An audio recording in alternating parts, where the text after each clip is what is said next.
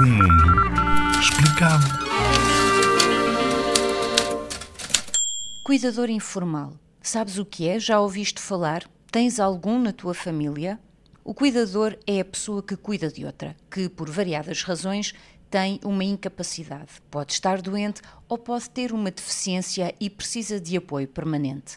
Em 2019 foi aprovado o Estatuto do Cuidador Informal por uma lei que defende direitos e deveres da pessoa que cuida do outro, mas também da pessoa que precisa de cuidado. Para vos dar um exemplo, se tem um familiar que precisa de estar acompanhado 24 horas por dia, quem cuida não pode ter um emprego fora de casa, ou seja, está a garantir um serviço da máxima importância e por isso é que foi tão importante criar o estatuto, para essas pessoas também terem um apoio legal.